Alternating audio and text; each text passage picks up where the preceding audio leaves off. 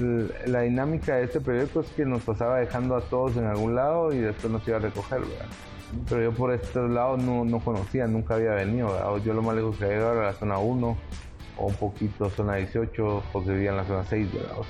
Entonces yo me pierdo, un día no llega el bus y me pierdo, ¿verdad? yendo a mi casa. Entonces yo perdido, me enojo, me tengo miedo, esa mezcla de emociones, me pongo a llorar y yo digo, yo no quiero hacer esto el resto de mi vida, yo quiero un día ser como ese señor que es el dueño del gráfico, ¿verdad? Entonces... ¿Qué onda, mucha? ¿Qué onda, mucha? ¿Qué onda, mucha? ¿Qué onda? ¿Qué onda, mucha? ¿Qué onda, mucha? ¿Qué onda, mucha?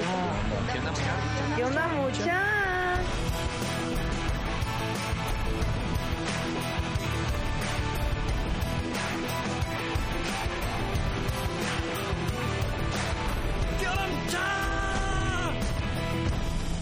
Onda muchachos? ¿Cómo están? Espero que estén muy bien. Mi nombre es Jorge Delio y suelo ser la persona que te recuerda que aún no sos ni la mitad de lo que vas a llegar a ser. Así que bienvenido una vez más a ¿Qué onda mucha podcast? Comenzamos.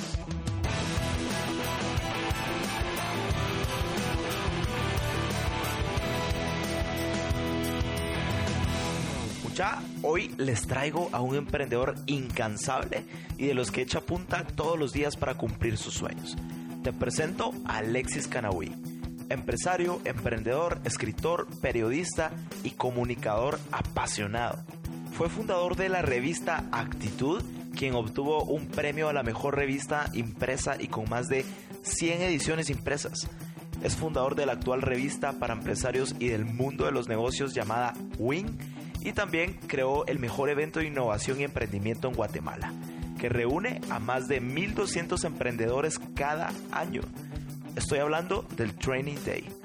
Hace poco escribió también un libro espectacular llamado Traccionable, que habla sobre varias historias y cómo encontrar tracción en tu negocio. Pero es mejor que lo leas, así que no te sigo contando. Alexis está haciendo un trabajo increíble en el mundo de la comunicación y creación de contenidos. En lo personal, me encanta el contenido que publica Revista Win en redes sociales porque aporta valor a mi vida. En serio, así que te lo recomiendo. La historia de Alexis es bien interesante porque, eh, ya que viniendo de un mundo totalmente diferente y con muy escasos recursos, logró cumplir el sueño de lograr su propio medio de comunicación y se convirtió en un personaje con un papel importante en la historia del ecosistema emprendedor en Guatemala. Estuvimos conversando acerca de su vida, los grandes retos y golpes que la vida le lanzó. Pero eso no lo detuvo, eso lo hizo más fuerte. Alexis afirma que es el resultado de una madre luchadora que quedó viuda con cuatro hijos y nunca se rindió. Pero bueno, no se diga más, te dejo a que escuches esta historia. ¿Qué onda muchachos? ¿Cómo están? Mi nombre es Alexis Canahui y estoy aquí muy emocionado de estar hoy compartiendo con todos ustedes. ¿Qué onda, brother? Bienvenido al podcast. Gracias por, por el espacio, por tu tiempo. Eh, bienvenido, bienvenido a ¿Qué onda, mucha podcast? ¿Cómo estás? Bien, vos, bien, bien. Fíjate, contento de poder estar con vos hoy acá. Buena onda. Buena onda, mano, me digas. Ok, como te comentaba, eh, seguimos nuevamente con, con esta temporada de más historias y hoy queremos conocer tu historia, pero quisiera eh, comenzar con una pregunta que, que me encanta arrancar con todos y es ¿cuál es tu propósito? ¿Cuál es tu visión? ¿Qué es lo que te mueve? Buenísimo. Mira, este, creo que yo descubrí en algún momento por pura casualidad un poco con un poco de casualidad y otro poco de, mi espíritu curioso de indagar y de, y de buscar cosas, pero a mí todos los amigos de mi papá me decían Alexis Argüello, yo soy Alexis Canahui, entonces yo decía, llegó el momento que me enojaba, ¿verdad? Pero entonces un día me puse a investigar quién era, yo a los señores, no, yo tenía menos de 12 años, entonces a los señores no les podía preguntar eh, quién era Alexis Argüello, entonces yo me puse a investigar, en ese entonces eh, había muy poco acceso a internet, pero igual logré ir a un café internet y buscar y encontrar que este Alexis Argüello había sido un, un, boxeador nicaragüense que había ganado un campeonato mundial en Estados Unidos contra un gringo, había ganado y se había coronado. Entonces, la llegué, a la, llegué al, al, punto en que descubrí que mi papá me había puesto así en honor a él, porque él había ganado una semana antes de que yo naciera. Entonces él llegó con mi mamá y le dijo, el patojo se va a llamar Alexis, ¿verdad? Entonces, pero haciendo esta, esta eh, investigación y buscando acerca de esto, encontré que mi nombre tenía un significado, ¿verdad? Que mi nombre significaba alguien que pelea, alguien que lucha, que venía de, de, Alejandro Magno, Alexis viene de Alejandro, y descubrí esto muy joven, muy niño, descubrí niño, entonces eso se quedó en mi mente y para luego me iba a dar cuenta que en mi vida me iba a tocar luchar mucho y tener que pelear por, lo, por mis sueños y por lo que quería. Entonces, pero lo que, lo que llegando a tu pregunta es que yo descubrí muy temprano en mi edad eh, mi no, no, no mi propósito, creo que descubrí algo que es la base del propósito y la base de la visión, y es conocer tu identidad, saber quién sos, descubrirte a vos mismo. Entonces yo encontré que yo tenía algo, que tenía algo especial, o sea, yo leí que, que mi nombre significaba algo eh, eso me llevó a, encontrar que en la Biblia habían nombres donde se les cambiaba el nombre cuando tenían un propósito diferente y que el nombre tenía un significado muy... Ya después con el tiempo he hecho investigación acerca de eso y el nombre influye mucho en el destino, en el desarrollo, en, lo que las personas se convierten porque es cuando alguien te pregunta tu nombre, realmente te está preguntando quién eres, ¿verdad? O sea, tu identidad. Entonces descubrí mi, un poco mi identidad de esta manera un poco por casualidad, pero, pero lo encontré ahí. Entonces eso fue marcando el camino a, encontrar mi propósito, a encontrar mi visión, que después se convirtió en ser un comunicador y ser alguien que quiere impactar a su generación. increíble, qué wow, de verdad que no, no me imaginaba, qué, increíble, qué súper. Ok, va, arrancamos de lleno ya con tu historia y quisiera arrancar con, con la parte de tu infancia. Eh, ¿Qué hacías de niño? ¿Qué, ¿Qué cualidades tenías que definitivamente te llevaron a lo que sos hoy? Sí, pues, ok, este, creo que es importante que te cuente que yo nací de una familia de escasos recursos, mi papá era albañil y mi mamá, bueno, cuando yo nací no tenía que trabajar, pero después fue teniendo más hijos y ya no alcanzaba lo de, eh, los ingresos de mi papá, entonces ya tuvo que este, empezar a trabajar también lavando, trabajando en casas, lavando ropa ajena, cocinando, haciendo quehaceres para otras familias. Eh, yo lo, vos me preguntás cuáles eran mis cualidades de niño. Siempre he sido inquieto, siempre fui este, extrovertido, eh, siempre me gustó hablar en público. Recuerdo que yo estuve en una guardería eh, pública porque mi mamá nos tenía que dejar porque tenía que ir a trabajar. Estuve, antes de entrar a la primaria, estuve en una guardería y tengo fotos de esa época, antes de los seis años de entrar a una escuela antes de los seis años yo ya declamaba en público poemas para los días festivos. Tengo fotos haciendo eso, ¿verdad? Entonces creo que esa era una de las cosas. Desde ahí venía un poco lo que el tema de poder hablar en público y el tema de ser extrovertido. Eh, otra cosa es que siempre he sido muy curioso de, de, las cosas, o sea, nunca me quedo con una curiosidad, siempre pregunto, siempre hablo con la gente, siempre he tenido esa, este, eh, tal vez ese ímpetu de, ir, ese valor de ir y hablarle a la gente, a pesar de que cuando era pequeño, mi mamá recuerda, ahorita me está haciendo recordar cosas, pero recuerdo que mi mamá eh, cuando íbamos al mercado me decía, ya deja de preguntar, porque yo preguntaba cuánto cuesta esto, cuánto cuesta aquello, y, preguntaba de todo, ¿verdad? Y no compraba nada, me decía, preguntar si no compras nada, pero... Y este recuerdo que cuando era niño mi tío, casualmente mi tío que vivía eh, no tan cerca de nosotros, pero sí un poco cerca, decidió ir a, un mercado que estaba a cuadras de mi, de mi casa, donde vivía en ese entonces, y vender, este, él cultivaba frutas, verduras y, también loroco, y llegaba a vender ahí, entonces a veces mi mamá me dejaba ir con él un rato en lo que ella compraba y yo me ponía a ofrecer, y ahorita creo que eso, eso marcó mucho mi, mi infancia, marcó mucho mi, mi niñez, porque yo a los ocho años, eh, y lo cuento en, el, en, un libro que escribí, porque hablo un poquito, eh, a, los ocho años comienzo un negocio, eh, porque mi mamá cocinaba leña, entonces las ollas se quedaban tiznadas, de, negras del, del, del del humo del, del fuego del- de, de leña. Chicas. Entonces ella la lavaba con, con arena blanca y piedras pomas, que son unas piedras blancas también. Entonces yo iba a traerle eso y de repente el- las vecinas le, empezaban a pedir porque vivíamos en, en un Ajá. cuarto, de, de- en, un- en una casa grande donde vivían muchas familias. Entonces la- las compartíamos una sola pila, ¿verdad? O donde la- se lavan los trastes. Entonces la- las demás señoras le empezaban a pedir, yo tenía que traer más. Entonces me ocurrió ir con un amigo y traer bastante y ponerlo en bolsas y hacer una bolsa de arena blanca con una piedra poma y la vendía. Entonces después ya no solo la vendía ahí, sino el mercado, como te comentaba, quedaba muy cerca de mi casa, entonces lo empezamos a vender en el mercado y Wow. fue uno de los primeros negocios que tuve a los Ocho años. ¿verdad? Qué loco. ¿Alguna anécdota que tengas, no sé, de, de niño Este, que, que relaciones hoy al unir puntos y digas, puchicas, ¿cómo hice eso? ah, o ¿Cómo fue? Ah, Fíjate que una, una de las cosas que una de las cosas que siempre me pongo a pensar cómo hacía esto es que yo desde muy niño empecé a andar solo en la calle a, a viajar a ir a otros a otras colonias o, o ir este porque mi papá eh, eh, fallece a los 12 años entonces antes de los 12 años yo hacía muchas cosas este como irme a la zona 1 como ir a los Capitol antes de los 12 años era un niño Te muy pequeño. ahí, sí, Me aventuraba me- y lo que te quería contar es que eh, me recuerdo que yo tomé el hábito de pedir jalón, entonces yo le decía al chofer, jalón jefe, y me Ajá. subía atrás, ¿va? y, Ok. y todo el mundo me daba jalón, ¿verdad? O sea, hasta que ni me di cuenta cuando ya tenía 16, 17 años que tuve que empezar a pagar pasaje, ¿verdad? Porque toda, toda mi niñez y hasta jalón. los 16, 17 años estuve pidiendo jalón, o sea, yo no pagaba pasaje porque era bien fácil que te dieran jalón, o sea, muy raras veces me decían que no.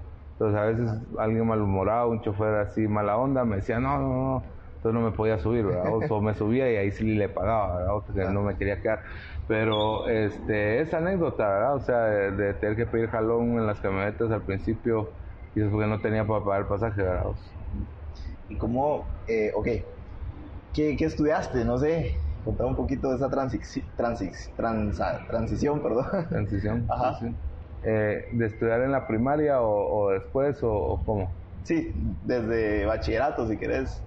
Ah, bueno, este, mira, mi tiempo de estudiante fue Ajá. este me, me- me recuerdo me recuerdo bien que estudié en una escuela un poco dura al principio que esta que te digo que era un, cole- un- una guardería que era subsidiada por la iglesia católica entonces era dirigida por monjas y las monjas eran muy duras muy disciplinarias y muy estrictas y muy buenas para para enseñar, porque cuando entramos a la primaria nosotros sabíamos, yo y mi hermana que estudiamos ahí, sabíamos mucho más que todos, incluso mi hermana era tan buena que la adelantaron un año, o sea, no entró primero, sino entró segundo.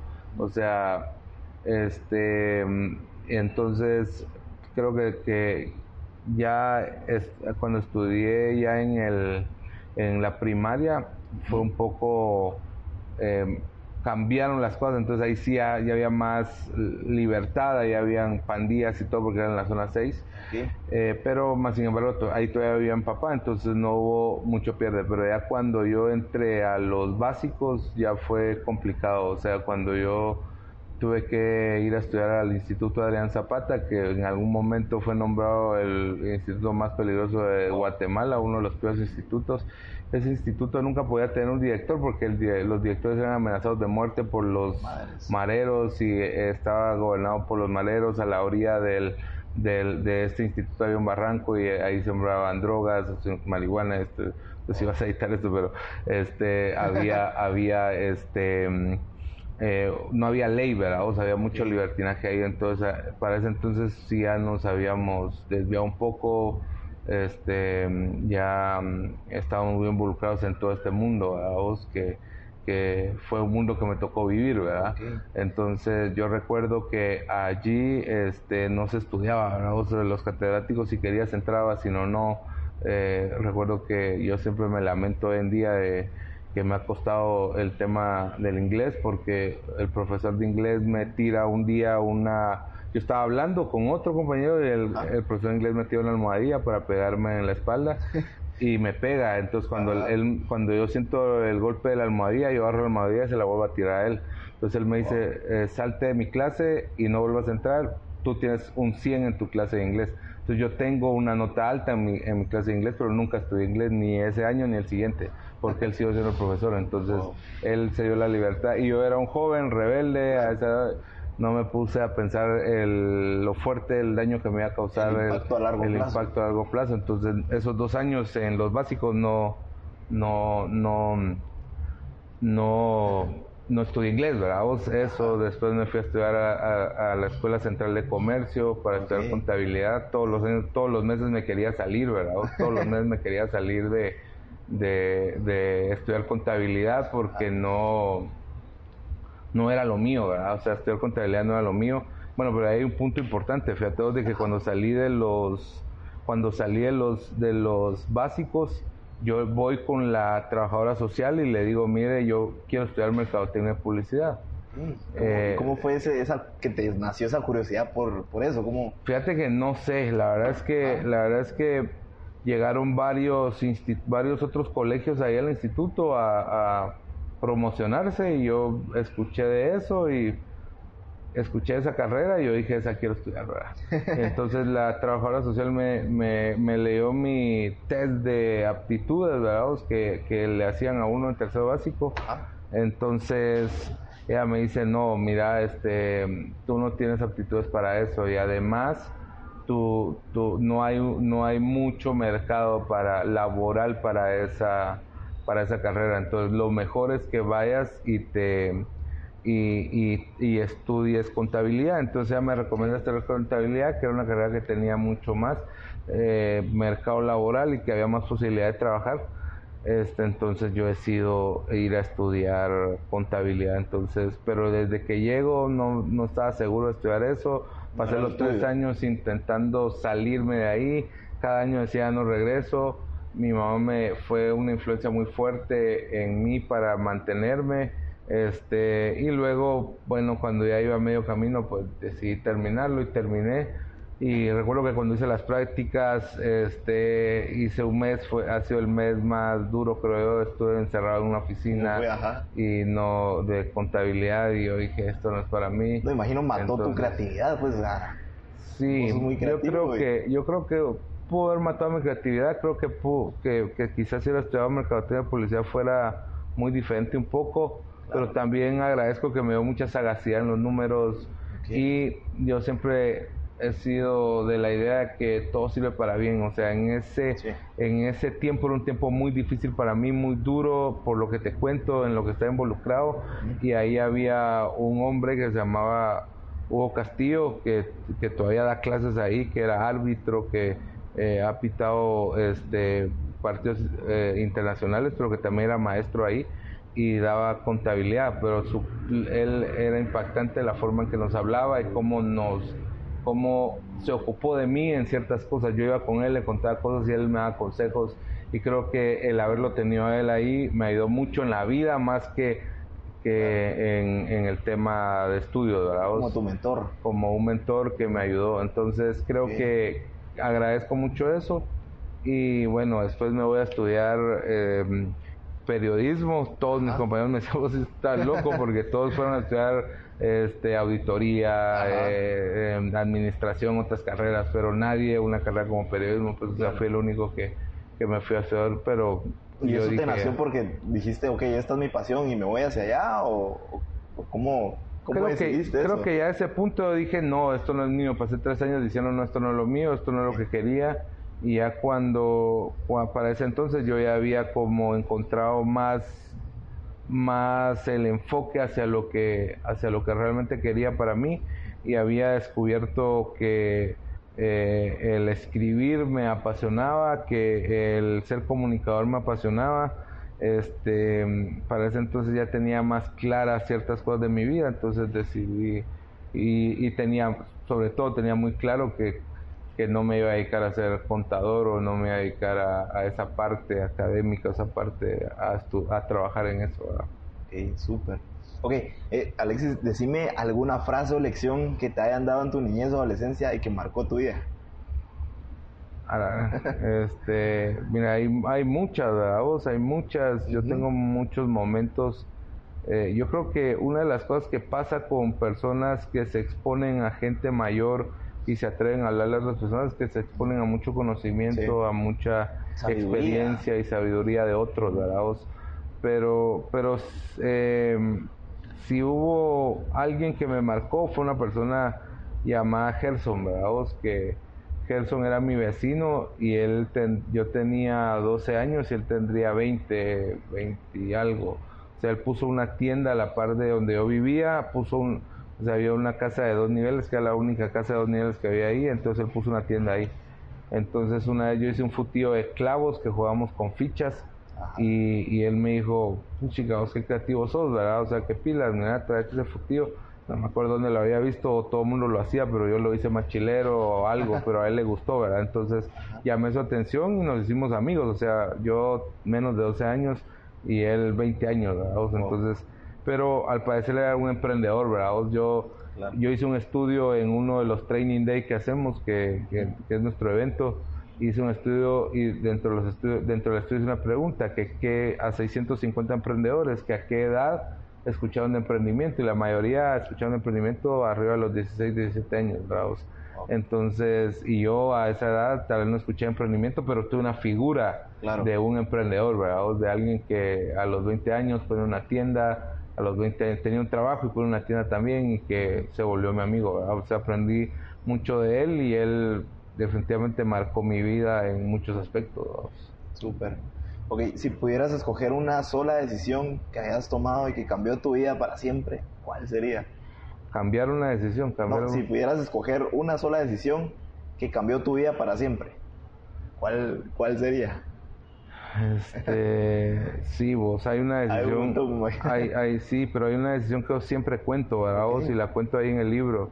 Este, fíjate que. Y hay, y, hay una parte en el libro donde hablo de muchas decisiones que tomé, pero esta fue crucial. Cuando mi, cuando mi padre muere, él fue asesinado mi papá fue asesinado. Eh, él murió en ese mismo mercado donde yo te digo que, antes eh, iba a preguntar los precios y donde mi tío vendía y donde yo vendía piedras, pomas y arena. Él, fue asesinado ahí.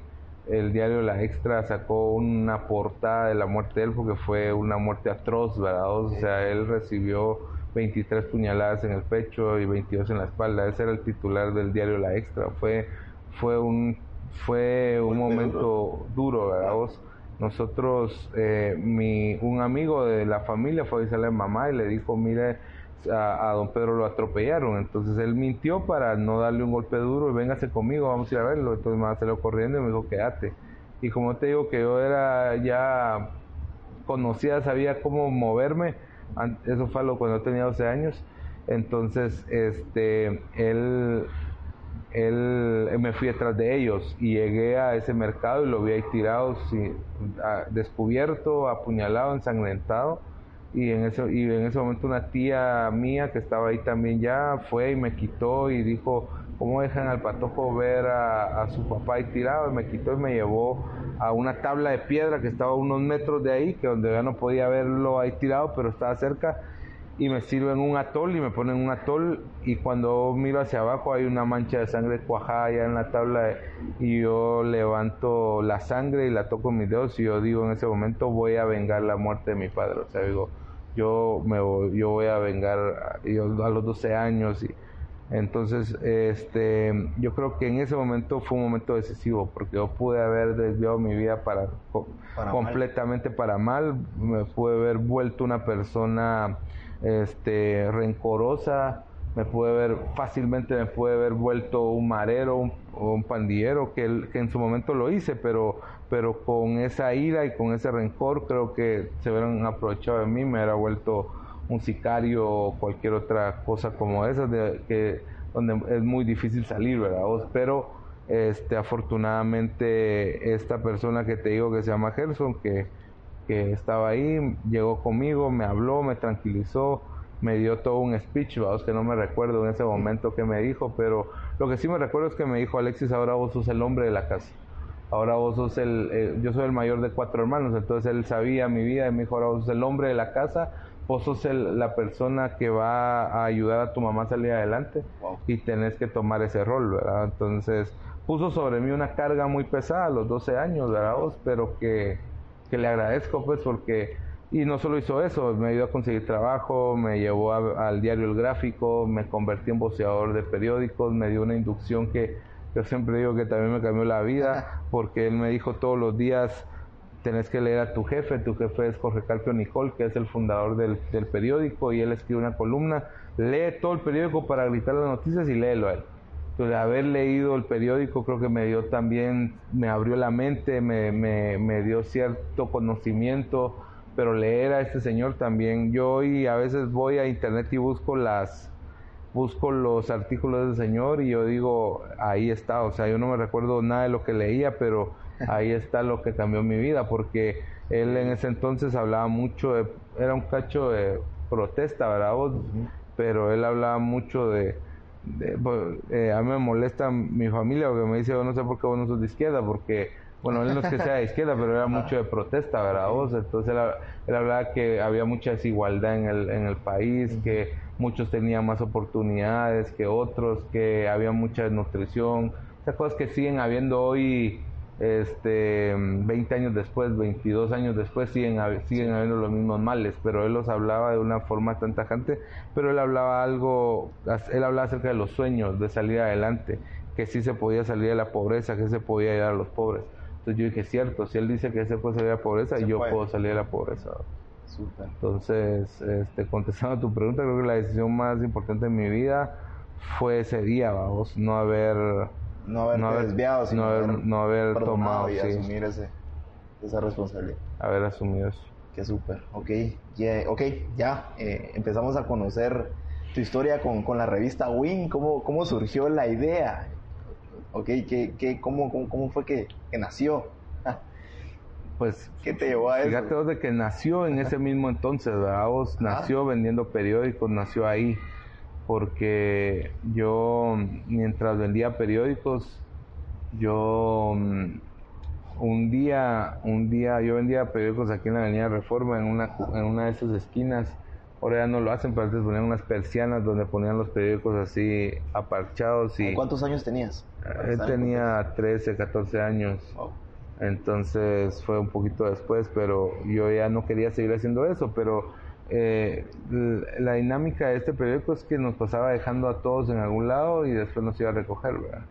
Pero yo por estos lados no, no conocía, nunca había venido, Yo lo más lejos que había llegado era la zona 1 o un poquito zona 18 porque vivía en la zona 6, ¿verdad?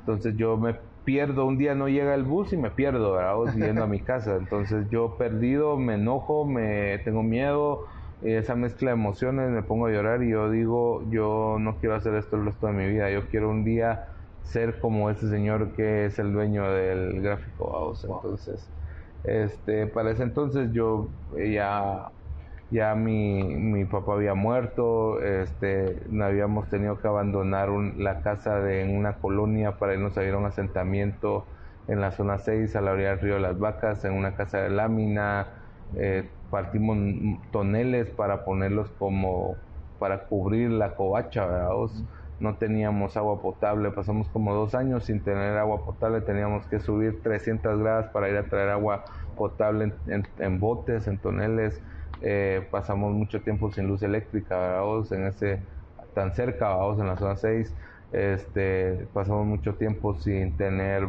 eh, baño, drenaje, ¿verdad? tener un sanitario, este, vivíamos en unas condiciones paupérrimas en ese entonces, ¿verdad? Y digamos, vos tenías como esa responsabilidad de ser, por ser el mayor, esa responsabilidad del hogar, ¿no?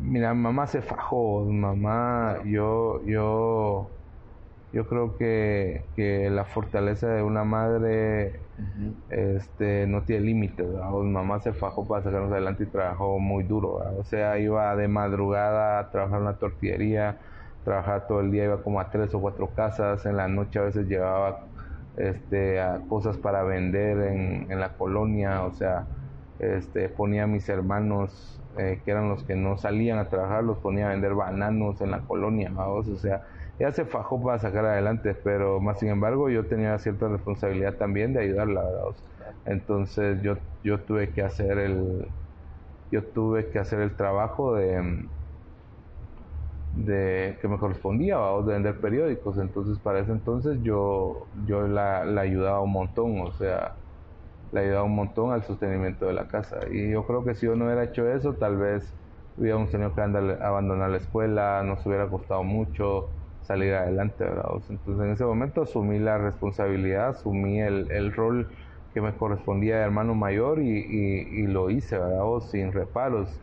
Y te digo que tuve la ayuda de mucha gente, ¿verdad? Pero, pero sí, eh, lo tuve que hacer y haciendo ese trabajo es que un día yo digo, yo quiero hacer esto, ¿verdad? Yo quiero, y por eso tal vez es que años, años después quería estudiar, que ya lo hablamos antes, años después quería estudiar este para publicidad y años después decido irme a estudiar periodismo, ¿verdad? Porque porque ahí tengo yo la, por primera vez el, el, sueño de tener un día un medio de comunicación, pero siendo honestos, a mí se me olvidó ese pensamiento, ¿verdad? O sea, yo no lo recordé años después, o sea, eh, yo hoy lo recuerdo este y en algún momento lo, lo volví a revivir, pero, pero porque yo siempre digo que cuando uno tiene un sueño, uno se embaraza de algo, ¿verdad? sí y se queda ese sueño ahí dentro. Es muy difícil quitártelo. O sea, van a pasar años y se te va a olvidar, pero un día vas a venir vas a volver a recordar ese sueño. Y,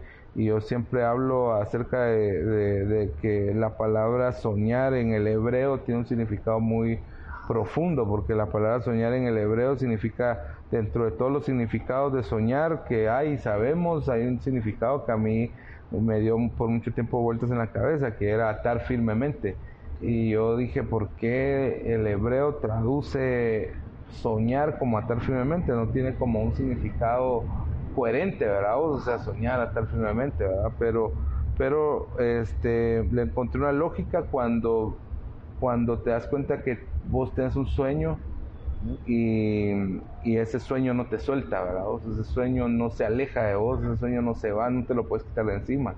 O sea, entonces se ata a vos o sea, se ata, entonces soñar los hebreos lo utilizaban como eso también, ¿verdad? Como algo que atas a otra persona. Tu sueño se, se vuelve, se funde con vos, se ata a vos.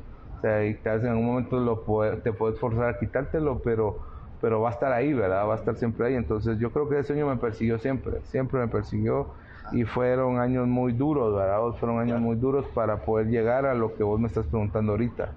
Pasó mucho tiempo, ¿verdad? O sea, de ahí cuando tuve ese sueño a cuando logré hacer, o sea, pasaron muchas cosas, o sea, vivimos en ese asentamiento, me involucré en pandillas, en drogas, este, viví una vida desenfrenada allí, o sea, tuve que trabajar muy duro, pasé de vender periódicos a vender joyas, pero no joyas, joyas de mujeres, sino a vender joyas porque me encontré con unos quichelenses, vamos, así entre comillas, vamos, que, este, que unos chavos que eran de quiche que me ayudaron a, buscar otros, otras formas de ganarme la vida y era vendiendo productos que estuvieran de moda o que la gente estuviera comprando. Entonces íbamos y compramos una terminal productos, desde agujas, hilos, este, electrodomésticos, lo que hubiera, ¿verdad? comprábamos cinta de zapatos, comprábamos cinchos, comprábamos lo que hubiera y íbamos a las colonias a tocar puertas, ¿verdad? Yo, yo le, doy a veces a los jóvenes que me invitan de las universidades una charla acerca de tocar puertas y, y hablo de esa parte porque este literal, chavo me puertas, pues. literal toqué puertas y ese chavo me dio una lección y me dijo mira este toca una puerta cuando te abran insistí tres veces y si tres veces te dicen que no seguí o sea, esa, era, fue su inducción, ¿verdad? Entonces yo hacía eso, iba, tocaba puertas, insistía tres veces y no, fue así.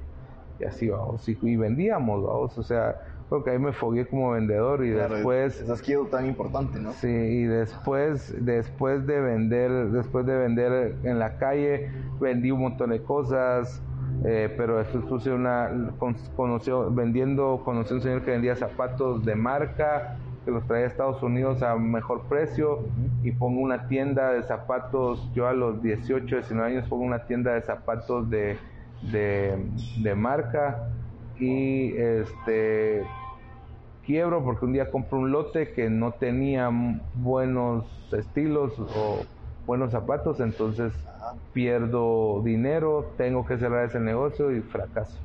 Primer fracaso. Después pongo una librería eh, donde vendíamos libros, este, y a la par de un país allá en la zona 6. todo lo estaba haciendo ahí, ¿verdad? O el problema, yo siempre digo que uno de mis problemas fue no pensar más allá de donde yo estaba en ese momento, ¿verdad? entonces ya tenía unos 22 años y este pongo esta librería y esta y, y acompañé esta librería con una página web que, que, que en ese momento era pues una gran innovación, ¿verdad? Pero, pero no, no logro, no logro este, tener éxito y fracaso también, ¿verdad?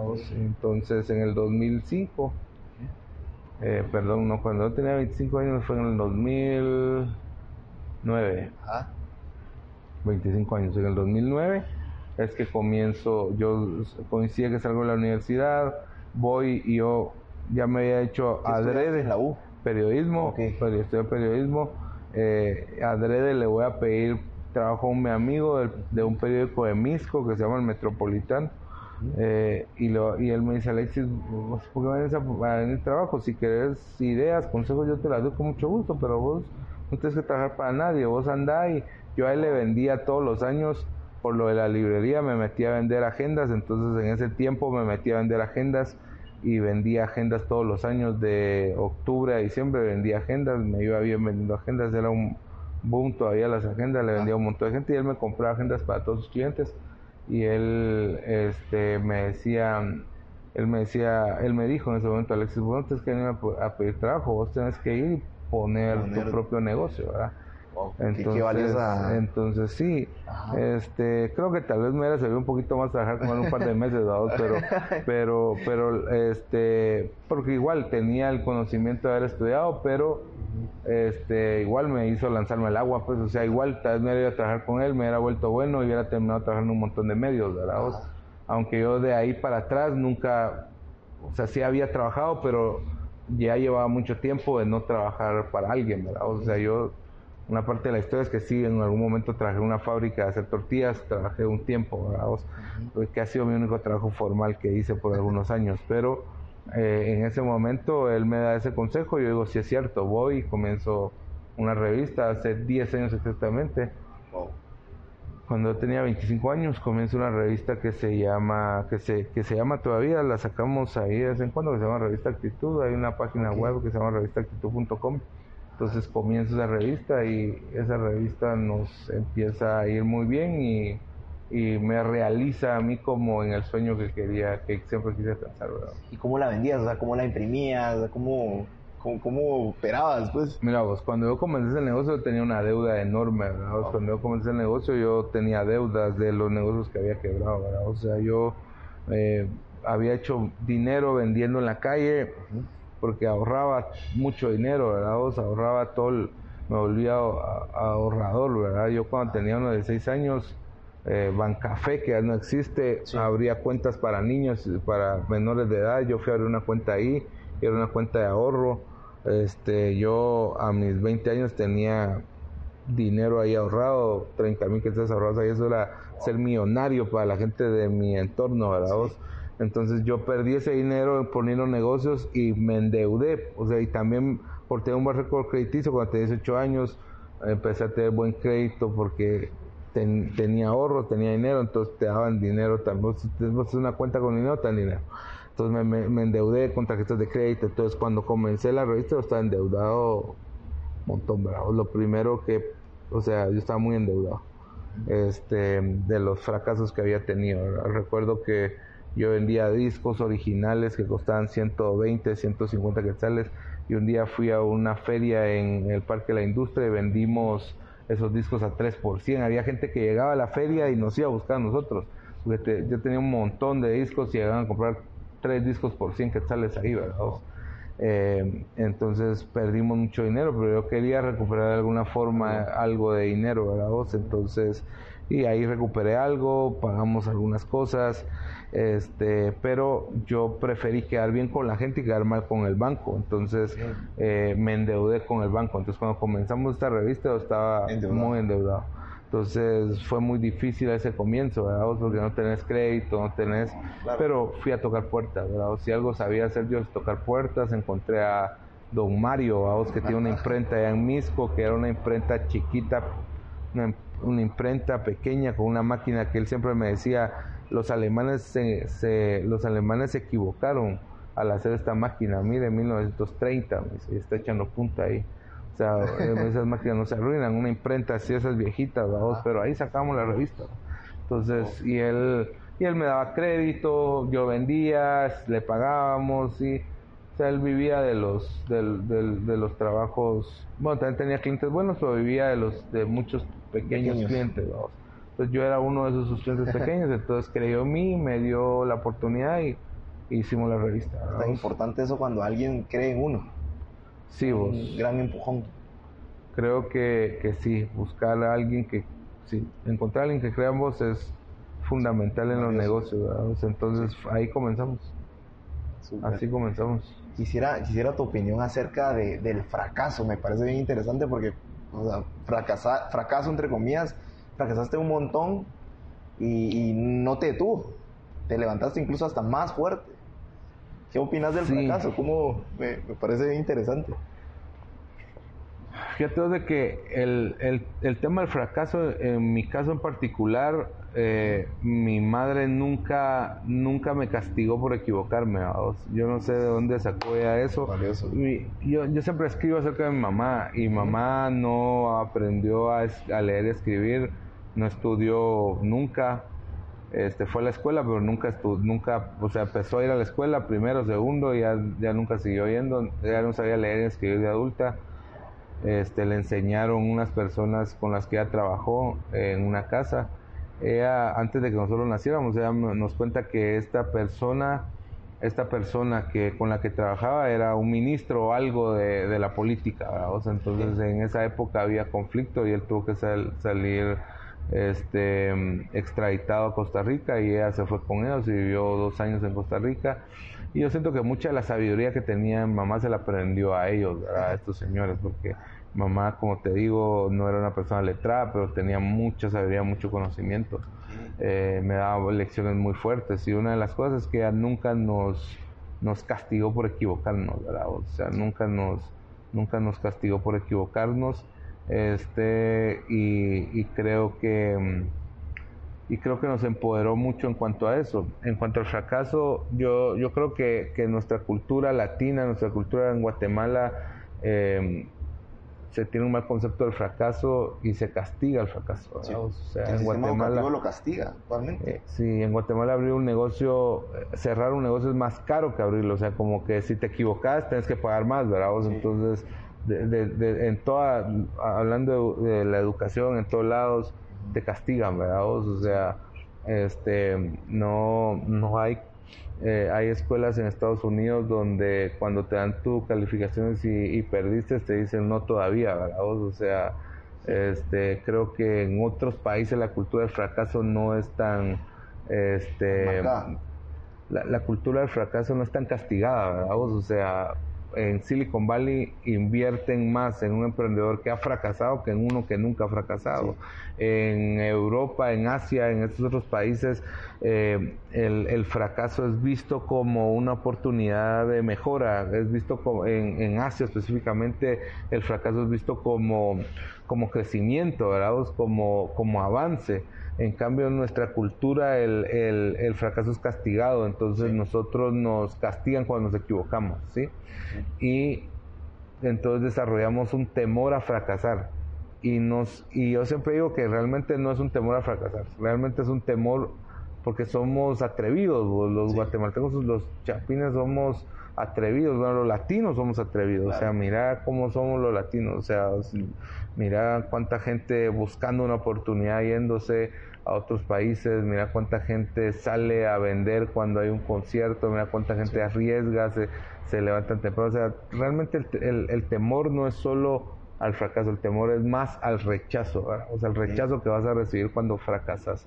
Entonces le tememos más al que dirán, a qué va a decir la gente si me equivoco.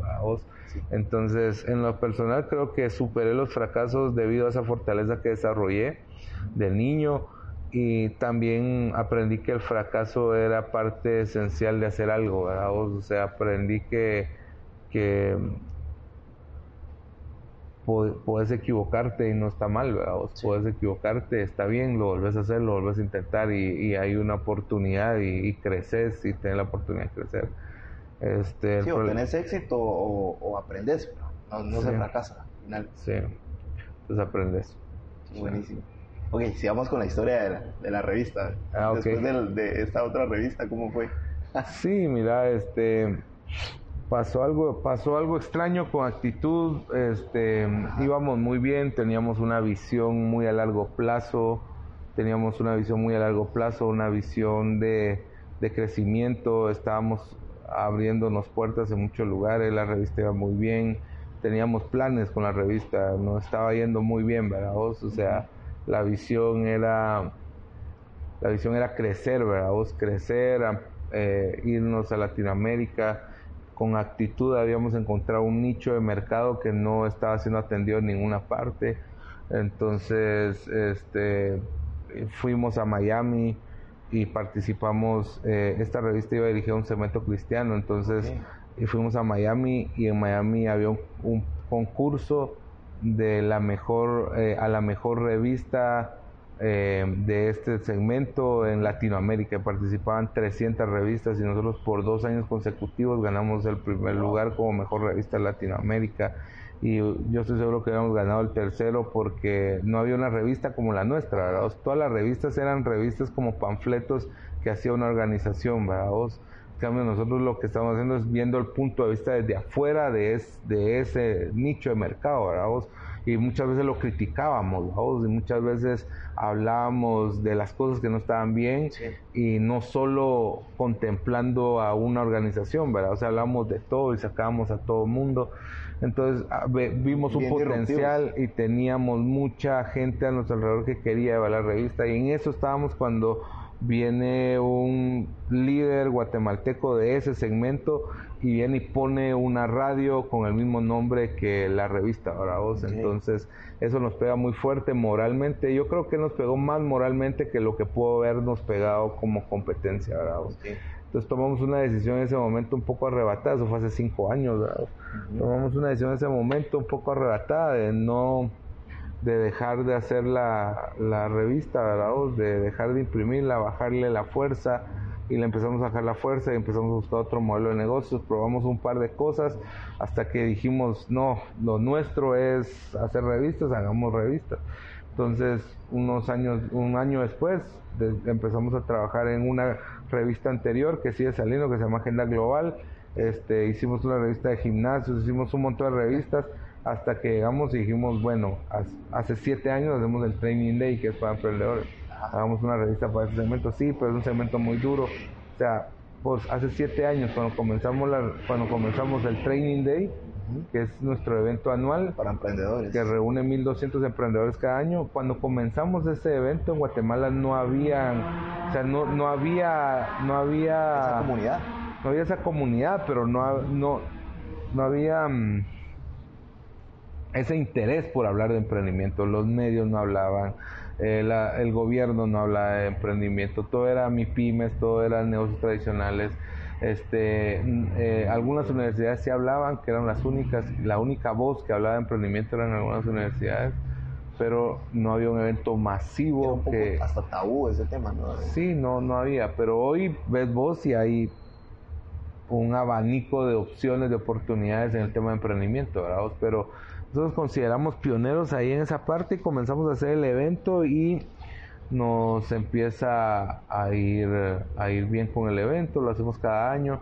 Entonces dijimos, hace tres años dijimos, bueno, cada ahorita en, en, eh, en junio cumplimos tres años con la revista Win, entonces hace tres años dijimos, hagamos una revista dirigida a este segmento y unimos Win, unimos Training este, Day, Training Day y, y, nos ha ido bien, ¿verdad? O sea, nos ha ido bien y hoy por hoy estamos reinventándonos mucho en el desarrollo de productos digitales, en el desarrollo de, meternos más en el tema este, de marketing de contenido, de publicidad. Sí, de hecho aquí tengo la, edición 26. Sí. Que salió ahorita. Que salió ahorita. entonces, la, revista, la, revista ha tomado mucho, creo que dentro del ecosistema de emprendimiento los medios de comunicación, juegan un papel importante. Entonces la revista juega un papel muy importante dentro del ecosistema de emprendimiento. Guatemala tiene 2.4 millones de emprendedores. Este, según el Global Entrepreneurship Monitor, que es una autoridad mundial que hace un estudio en 65 países, nos coloca como en el puesto número 9 de esos 65 países como, un país de más emprendedores. Eh, Guatemala tiene Guatemala tiene un, un, alto índice de aceptación en el tema de emprendimiento, el más grande del mundo. El 95% de guatemaltecos piensan que emprender en Guatemala es una buena carrera de vida, este, que es una buenísima opción. El 40% de guatemaltecos está pensando en una idea de negocios. Este, un 30% de los ejecutivos que trabajan para una empresa tienen un negocio paralelo. Este, Guatemala, nosotros hacemos un estudio, como te comenté, este, cada dos años en el Trading Day con 650 emprendedores y este, eh, hemos encontrado datos muy interesantes acerca de cómo emprenden los guatemaltecos, cómo se está emprendiendo y hemos encontrado también datos de qué es lo que más les afecta. El, el último estudio nos enfocamos en qué es lo que más le afecta al emprendedor ah, y, y, su principal problema es el dinero, ¿verdad? O sea, el principal problema la mayoría de problemas vienen por falta de financiamiento, por falta de manejo de dinero, por falta de, ventas, ¿verdad? por no poder ejecutar ventas, concretar ventas, por el flujo de caja, por la mala administración del dinero. Ahí está el mayor problema del emprendedor, ¿verdad? Pero hay una serie de no ejecutan, no planifican, no hay... Claro, uno se este, tira al agua solo así. sí, hay una, lista de, problemas también, pero pero igual este hay otro problema más grave que el 80% de los el 80% de los guatemaltecos están emprendiendo por necesidad. O sea, vos ves que se gradúan 150 mil jóvenes cada año y solo el 5% tienen oportunidad de ir a la universidad. Y hay otro porcentaje un poco más grande, como el 10%, 8% que va a tener oportunidad de colocarse en un trabajo. Entonces hay un 90%, un 85% de que hacen. Entonces muchos están emprendiendo, pero están emprendiendo por necesidad, ¿verdad? O están la mayoría emprenden por necesidad. De ahí hay otro pequeño grupo que es muy pequeño de emprendedores que vos ves saliendo en la revista o que vos ves recibiendo premios o que vos ves siendo galardonados en una universidad que tuvieron la oportunidad de hacerlo porque o su papá era también empresario, porque tienen un familiar empresario, o porque tienen el dinero para hacerlo, o porque lograron canalizar y encontrar su pasión, que les gusta, cuál es su propósito. Entonces no, yo no le quito el crédito a ellos, o sea, qué buenísimo que están emprendiendo, pero ese es un pequeño grupo, ¿verdad? Es un pequeño grupo y este otro grupo más grande no está teniendo la oportunidad de emprender con las condiciones necesarias. O sea, yo detesto a la gente que, se, que critica a un vendedor ambulante o a un, a un, em, a un emprendedor informal. Sí. Porque... O sea, la esencia de emprendedor la tiene igual. La pues. tiene. Y abrir en Guatemala una empresa cuesta eh, lo que ellos tenían que trabajar seis meses para conseguir, cuesta seis mil quetzales a una empresa en Guatemala. O sea, y después, eh, si consiguen, el otro día hablaba con un empresario y me decía, mira, con un ejecutivo de una empresa y me decía, mira, este, hay emprendedores que vienen con nosotros, pero no pueden trabajar con nosotros porque nosotros pagamos 60 o 90 días. Entonces no hay forma de que ellos puedan aguantar eso. Y el siguiente mes les pedimos, el siguiente mes les pedimos. Y cuando ven el primer pago ya van, ellos ya van tres, o sea, no, no van a aguantar. Entonces un emprendedor no aguanta, o sea, las plataformas para emprender no están dadas todavía en Guatemala. O sea, Guatemala todavía tiene limitaciones muy fuertes en el tema de emprendimiento. A Guatemala le falta mucho, muchos temas políticos para, para poder para poder estar a, la altura de que se debe estar un país que apoya a los emprendedores. Sí.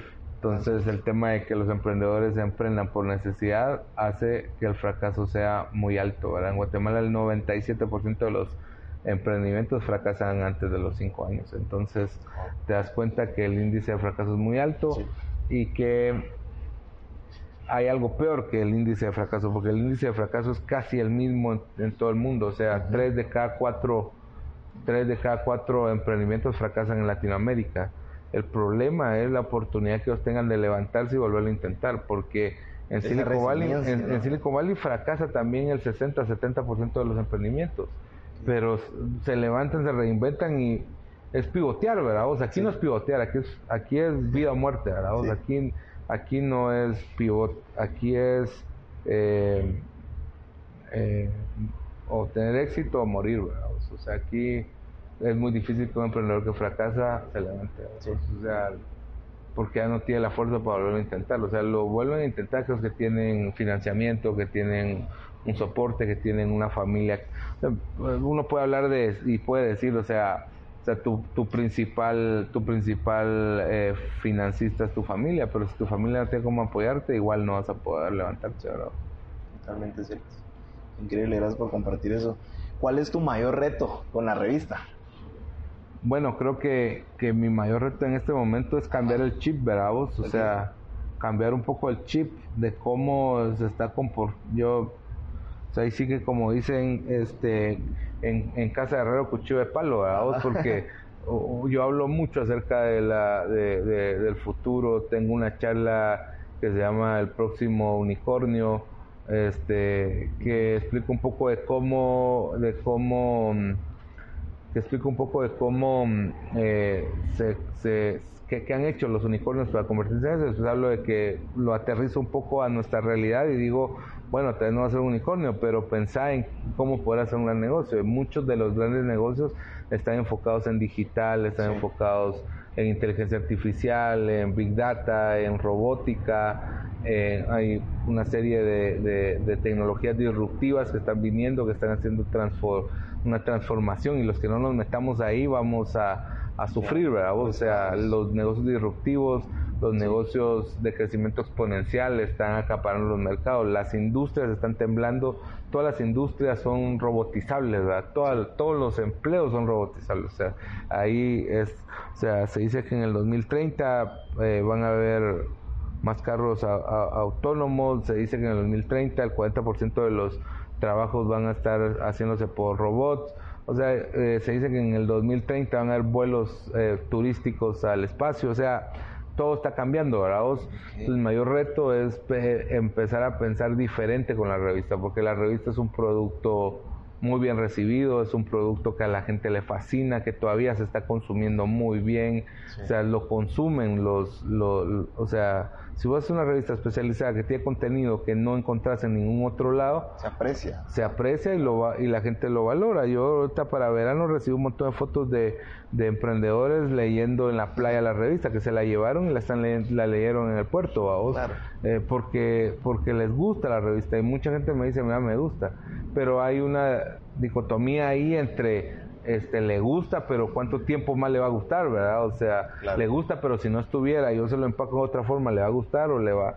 Entonces, en eso estamos, o sea, estamos en esa, o sea, nos hemos diversificado haciendo otras cosas, tenemos un tema de fondo de capital invirtiendo en algunos emprendedores, tenemos el evento Training Day, el Disrupt Fest, que es otro evento. El año pasado, el, el año que viene, perdón, viene un par de eventos más. Este, estamos diversificándonos ahí, hacemos otro par de revistas, pero, eh, pero igual estamos pensando en cómo. Pero es un dilema que no lo tengo yo, ¿verdad? Yo he estudiado los casos del New York Times, de la, de, de las revistas Bloomberg, de la revista Forbes en Estados Unidos. Tienen la misma ellos tienen la misma lucha, o sea, porque un periódico es más fácil que se pase a digital, porque un periódico es noticia, ¿verdad? Entonces, un periódico podría cerrar y volverse digital y tener, tener el impacto que tiene, porque, porque su relevancia está en la noticia, ¿verdad? O su relevancia está en la noticia, pero una revista no una revista, su relevancia está en generar contenido de valor que no lo encontres en otro lado, que no esté en otro lado. Yo subo un artículo a la web y mañana aparece en, 20 blogs, ¿verdad? O sea, nosotros nos piratean los artículos y aparecen en un montón de blogs. Y uno puede escribirle a, estar viendo quién te te pirateó tu artículo y escribiéndole, mira, eh, no, no nos agarran, o sea, si está en internet, la, la mala, o sea, los medios eh, están empezando a hacer cosas como no puedes copiar eso sin dejar tus datos, no puedo, o sea, un montón de cosas, pero que se pueden hacer para evitar eso, pero pero igual, nosotros queremos que se transmita la comunicación y el negocio sigue girando alrededor de la revista impresa, ¿verdad? que este ha dejado de ser el gran negocio que, que era antes, ¿verdad? porque antes las, las revistas eran el Facebook o el, no más bien eran el Instagram de hoy, ¿verdad? O sea, el Facebook eran los periódicos y el Instagram eran las revistas, ¿verdad? Encontrar. Todo el mundo quería ver una revista, todo el mundo quería en una revista, todo el mundo quería pautar en una revista, ¿verdad? Hoy el, el pastel se ha partido en un pedazo más pequeño para las revistas, pero sigue habiendo un mercado.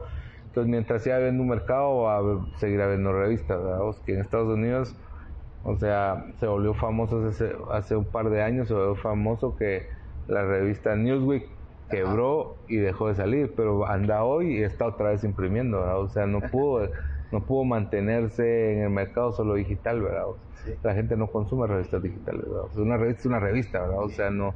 En cambio, las noticias sí, la gente ya se acostumbró a, consumirla en, en, cualquier red. En, cualquier red, ¿verdad? O sea, ya no necesito un periódico para las noticias, ¿verdad? O sea, entonces, entonces, pero las revistas siguen teniendo el mercado de gente que quiere leer información especializada.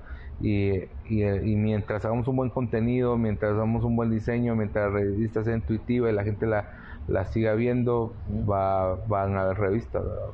Pero el mayor reto para contestar tu pregunta es adelantarnos a ese futuro que viene. Estar preparados, ¿no? Meternos en la ola, va. Buenísimo, gracias por compartir esa lucha. Ok, metámonos ahorita un poquito a hablar de tu libro, porque sos autor también. Sí, sí, fíjate. Contanos. Fíjate que hace tres años, hace tres años yo quería lanzar un libro y uno de mis coach me dijo a Alexis, este, espérate un poco, ponerlo ahí en, ponerlo ahí en, en stand-by y dejarlo ahí, este, ¿cuál fue la palabra que usó Guayito? Este, dejarlo ahí en reserva. En, reserva, es otra palabra, pero eh, para, no me acuerdo, dejarlo ahí en reserva. Entonces, este, bueno, lo dejé ahí, agarré un pedazo de eso y, y le hablé a ocho o nueve amigos de Latinoamérica que había hecho en ese entonces, que eran coach y que habíamos identificado y que teníamos, hicimos un libro que se llamaba, que se llama Trascender y ese libro no le hice mucha fuerza, se vendió bien, cada quien lo vendió por su lado, yo vendí algunos en el trading day, pero lo dejé, ¿verdad? O sea, no le metí. Eh, y entonces eh, pasé esos tres años revisando el texto, viendo, viendo, viendo, viendo, viendo, cambiándolo y transformando el libro. Y la experiencia que me ha pasado en esos tres años es que he tenido contacto con cientos de emprendedores, con cientos de emprendedores que me cuentan sus historias, que me hablan de cómo hacen las cosas. Historia como vos que me contaste que, que te es un trabajo, que sos ingeniero mecánico y que pero te apasiona esto y que estás haciendo una marca para el futuro. Entonces, cosas como esas escucho todos los días. Entonces, eh, yo hago muchas preguntas siempre y, y, una, y pasé mucho tiempo preguntándole a la gente en qué momento vos te dices cuenta, eh, en qué momento vos te dices cuenta que este negocio y esta idea era buena y la validaste y, encontraste que, que si vos le, le, trabajabas en esa idea, esa idea iba a crecer, eventualmente iba a crecer, o por lo menos porque yo, yo no creo que todos los negocios puedan ser exponenciales, ¿verdad? O lo que sí creo es que todos los negocios pueden crecer y permanecer en el tiempo. Eso sí creo, ¿verdad? entonces, ¿cómo hiciste para que esté? Porque conozco muchos emprendedores que tienen un negocio, o sea, su negocio llegó como un tope ellos están felices ahí, ¿verdad? O sea, están felices ahí, tienen, tienen, el otro día hablaba con uno y me dice, mira, brother, yo o sea, si yo quisiera estresarme, me meto a trabajar otras cuatro horas diarias y me compro un Porsche. Pero no, mejor ando en mi Honda y ando tranquilo y, estoy más tiempo con mi familia. Estoy bien, pues, o sea, tengo un negocio, el negocio le está dando bien. Me voy tres semanas cada año de vacaciones, me decía él. Este, y estoy bien. Tengo el, el, Porsche me va a traer de la misma forma que me trae mi Honda. Entonces, ¿para qué quiero matarme, entrar a la vida? O sea, y voy a dejar un legado, porque su negocio es un negocio estable, que va a durar mucho tiempo. Entonces, también creo en eso. O sea, creo que puede ser un negocio exponencial, pero creo que puede ser un negocio que te mantenga, que, que te dé estabilidad, que te dé cierto estatus y que te mantenga bien, ¿verdad? O sea, eh, encontré, he encontrado todas las aristas de esto. Entonces, eh, lo que, lo que, lo que vine y encontré y trato de hacer en el libro es que eh, hablo acerca de que algunas ideas deben morir y otras deben encontrar tracción, ¿verdad? Entonces, ¿cómo, ¿cómo, encontrás, ¿cómo encontrás que tu idea es eh, pueden, el libro se llama traccionable, Traccionable. entonces cómo haces que tu idea sea traccionable, ¿verdad? ¿Cómo logras? ¿Cómo, cómo funciona esto de agarrar tracción en el camino? O sea, Sí, este, lo que creo es que yo lo que creo es que los emprendedores no valían su idea, ¿verdad? O sea, los, se apasionan. Yo, yo creo que hay un sueño, ¿verdad? Vos, que, que si vos tenés un sueño es buscar ese sueño y encontrar, si encontraste que es tu sueño, encontrar. Pero, en- pero cuando encontrás ese sueño hay muchas ideas alrededor que deben de morir, ¿verdad? O sea, no, no, hasta encontrar la idea correcta. Entonces, validar la idea. Entonces, el problema es de que los emprendedores se dejan ir sin validar la idea, sin darse cuenta si es la idea correcta, sin investigar que, que si hay algo así, si existe algo así, si puede tener mercado, si puede tener negocio, si puede crecer, si es escalable.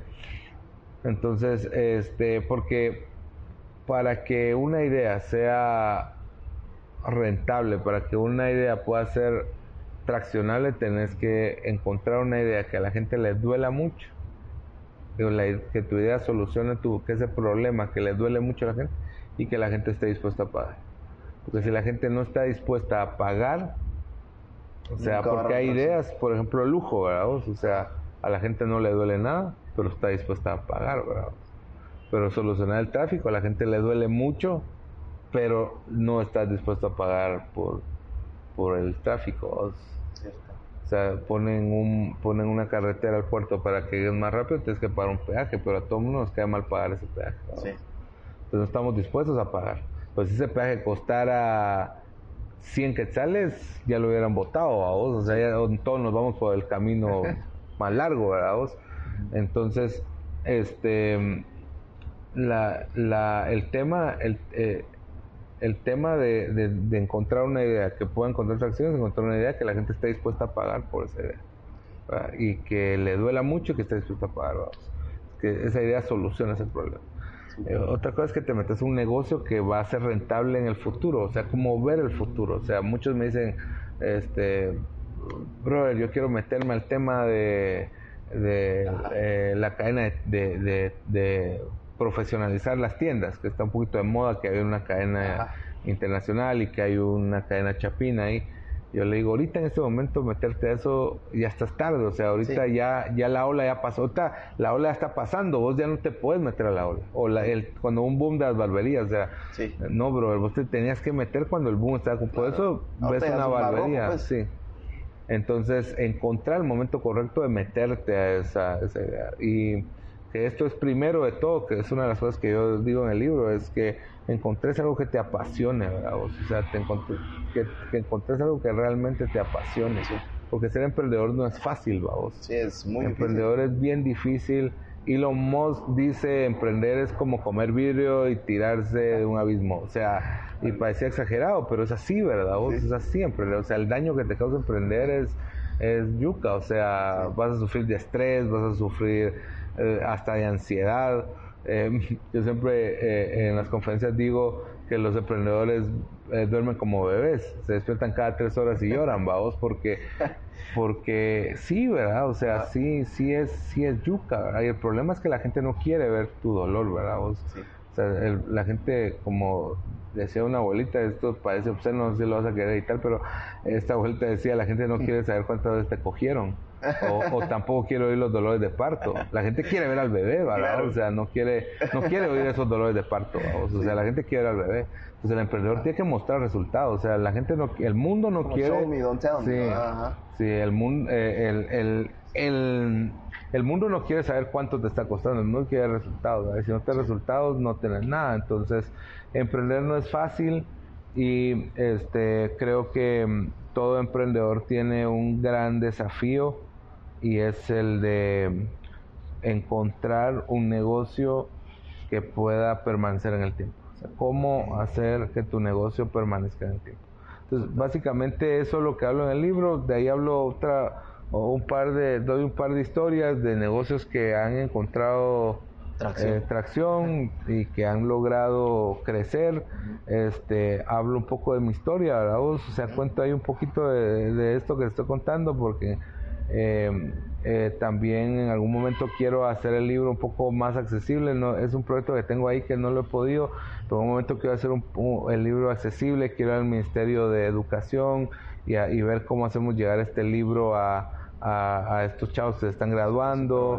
Este, o sea, quiero ver cómo encuentro que este libro eh, penetre un poquito el, el, el, sistema, sobre todo a ese lado donde, y cómo yo encontré, eh, eh, cómo yo pude hacer traccionable un negocio, cómo yo pude hacer traccionable mi vida, ¿verdad? Porque igual, o sea, si, si tu vida no está eh, íntegra, si no estás completo, si no estás, si no conoces tu identidad, si no te valoras a vos mismo, igual no vas a poder hacer sea un negocio. ¿Y dónde puedo comprar el libro actualmente? ¿Dónde lo puedo comprar? Bueno, está en, en, las librerías aquí en Guate y directo en nuestras redes sociales de Revista Win. Lo estamos promocionando. Todavía estamos, estamos, este, eh, estuvimos negociando con algunas editoriales y todo para ver un tema de distribución, pero, pero que no se ha terminado de concretar, pero el libro está en las librerías o más fácil, directo a través de las redes sociales de Revista Wing, en revistawin.com pueden mandar un correo este, y estamos ahí. Super. Ok, vamos a pasar a una serie de preguntas un poquito específicas, son las siguientes. ¿Qué pensamiento tenés que pocas personas comparten? Este... Algo en lo que vos mencioné siempre y como que se ve un poquito de no estoy muy de acuerdo, no sé. Este, ¿qué puede ser vos? Eso está difícil. Eso está difícil. Este, casi siempre están, casi siempre están en desacuerdo, ¿no? Este, fíjate que una de las cosas que, que, que he dejado de que he dejado de, de hablar un poco porque causa un poco de, de problema es porque a, me gusta criticar mucho criticar mucho a los empresarios porque creo que la mayoría no, no todo no puedo generalizar pero y tampoco puedo decir la mayoría pero muchos empresarios este tienden a hacer las, las cosas de una forma incorrecta o tienden a, a odiar la competencia tienden a a, usar tácticas desleales para atacar a la competencia y son poco condescendientes con aquellos que no tuvieron sus oportunidades. Entonces, eh, yo, yo no soy para nada de izquierda, ¿verdad? O sea, yo soy, o sea, para lo que, para lo que viví soy mucho más de derecha, pero yo siento que hace falta mucho más que los empresarios vengan y aporten más hacia el desarrollo de la economía y yo lo que he visto es que cuando hay empresarios que vienen y apoyan a los emprendedores o apoyan a los que no pueden crecer como ellos, eh, el, el, ecosistema de negocios se fortalece y ellos encuentran también satisfacción para sus vidas. ¿verdad? podría ser un tema. Súper. ¿Cuál ha sido el peor consejo que te han dado? El peor consejo que me han dado este, para no mencionar el de estudiar contabilidad, este, tal vez em, el peor consejo que me han dado, oh, esos, están difíciles, vos. este, creo que em,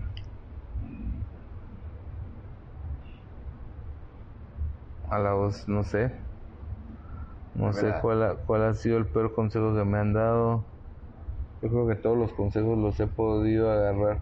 Fíjate de que hablando de algo que te mencioné en la, en la, en la entrevista, cuando pasó esto de la, del pelear el nombre, nosotros teníamos registrado el nombre para, para cualquier medio de comunicación, porque nuestra visión con, el, con Revista Actitud era crecer eh, para radio, para volvernos, volvernos este un grupo de medios, ¿verdad? O si está, habíamos cotizado muchas radios, habíamos cotizado, teníamos una radio en línea que se llamaba precisamente Radio Altitud, este, pero cuando pasó esto, o un, un amigo, muy buen amigo mío, eh, eh, que se llama, que un buen amigo mío que es abogado, no sé el nombre, pero que es abogado, este, me dijo Alexis, no, no pelees no hagas nada, o sea, no pelees, vas a desgastarte, vas a desgastar tu, tu, tu nombre, vas a gastar dinero, vas a...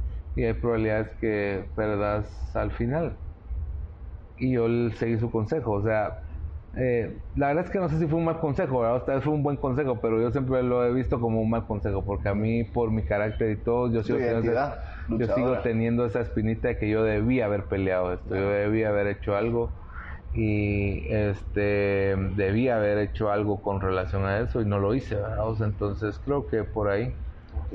Ahora, ¿cuál ha sido el mejor consejo que te han dado?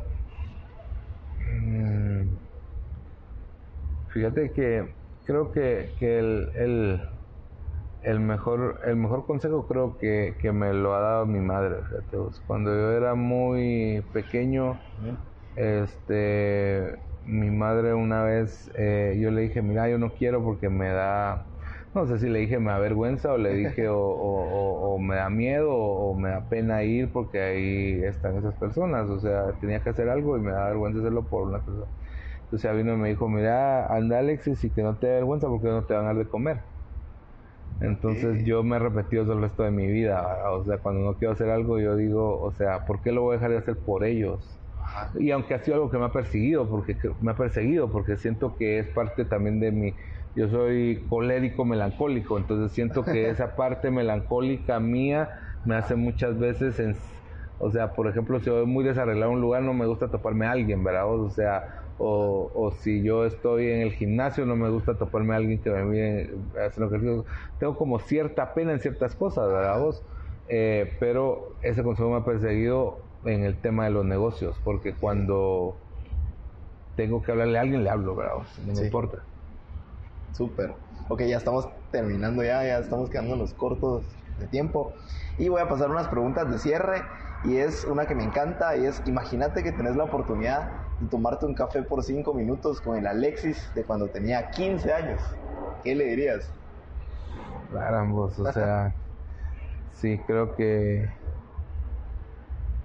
Sí, creo que, que el consejo que le daría es que, que buscara a alguien que haya hecho lo que él quiere hacer, vamos, que buscara a alguien que, que haya pasado por lo que él quiere hacer. Uno, una de las cosas que más eh, me, me lamento es no haber encontrado o no haber buscado gente que me ayudara y eso me va a equivocarme mucho, ¿verdad? O sea, mucho en, en todos estos años, en estos eh, 17 años que han pasado de los 15 para acá, he cometido muchísimos errores, o sea, mis errores han sido más que mis aciertos. Entonces creo que alguien que buscar un mentor, buscar, yo siempre he hablado con mucha gente, pero formalmente hasta hace unos años es que tengo un mentor, entonces le diría busca a alguien, busca un mentor, busca Ser gente. intencional con eso, ¿no? Sí. Ok, buen consejo. Ok, ¿cuál es tu rutina, bro? A ver cómo arranca tu día. Bueno, este, eh, yo soy un poco más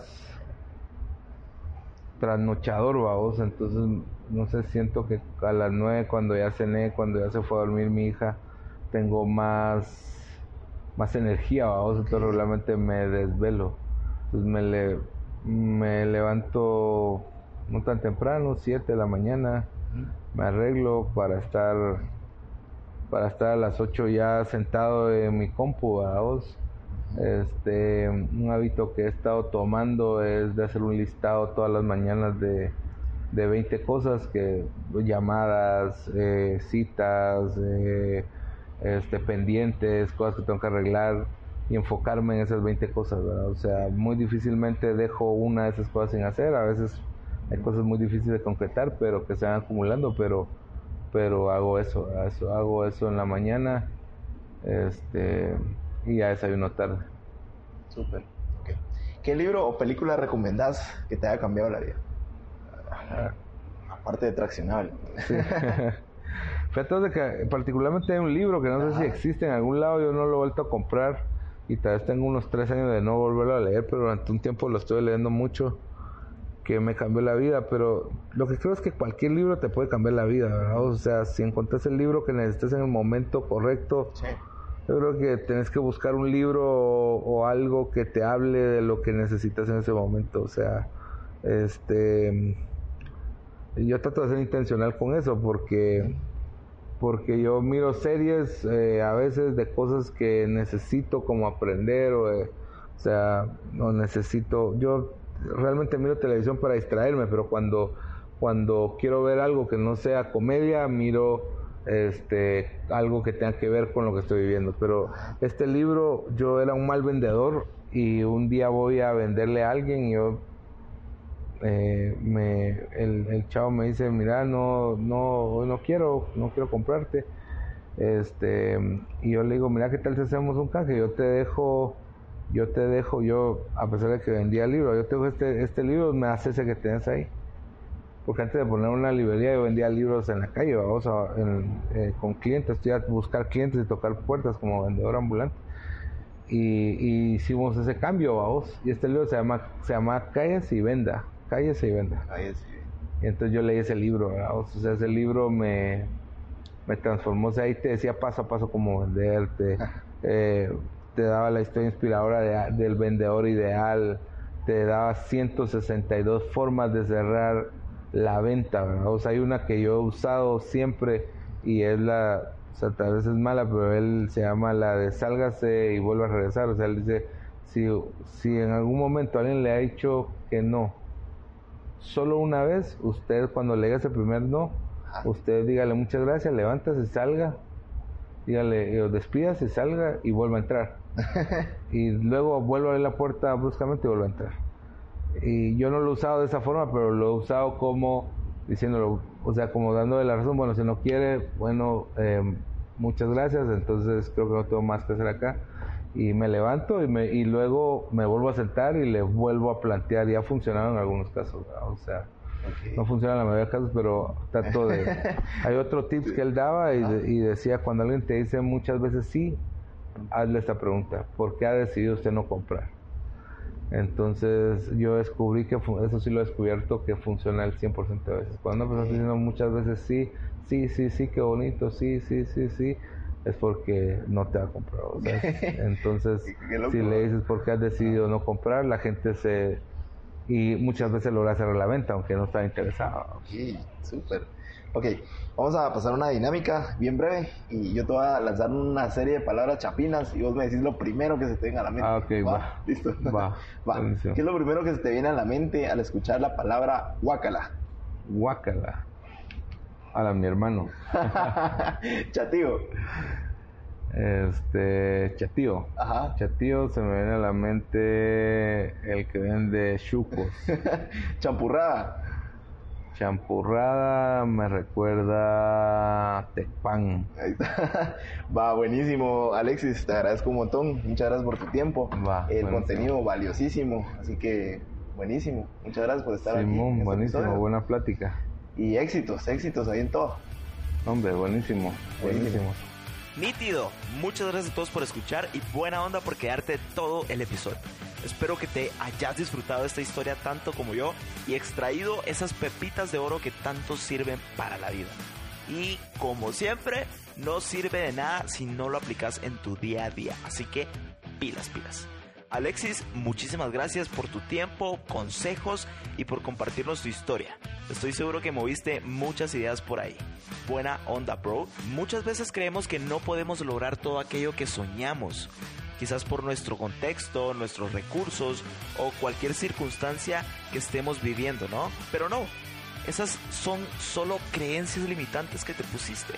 En realidad podés lograr cualquier cosa, solo créetela, como lo hizo Alexis. Si él pudo lograr sus sueños a pesar de tantos obstáculos, ¿qué te lo impide a vos? ¿Qué hubiera pasado si Alexis se queda en el papel de víctima con todo lo que le pasó? Seguramente no estuviera en donde está hoy en día. En lugar de eso, se levantó, secó sus lágrimas, se sacudió el polvo y a echar punta, carajo. Eso es un emprendedor. Va, hasta aquí el episodio de hoy.